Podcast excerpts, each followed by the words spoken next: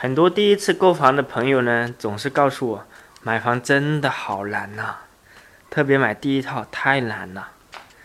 那我也带着个这个疑问呢，去问了一一位曾经买过十几二十套房子的朋友。哎，他给我的答案是，买房是很难。我买每一套房子的时候都感觉好难。哎，这个答案让我十分惊讶。我以为对他来说很轻松，其实不是。他每买一套房子的时候呢，都是在资金紧张、环境不好、情况不佳的时候买的，压力很大的时候买的。然而他一步一步买过来了，而且买了十几套了。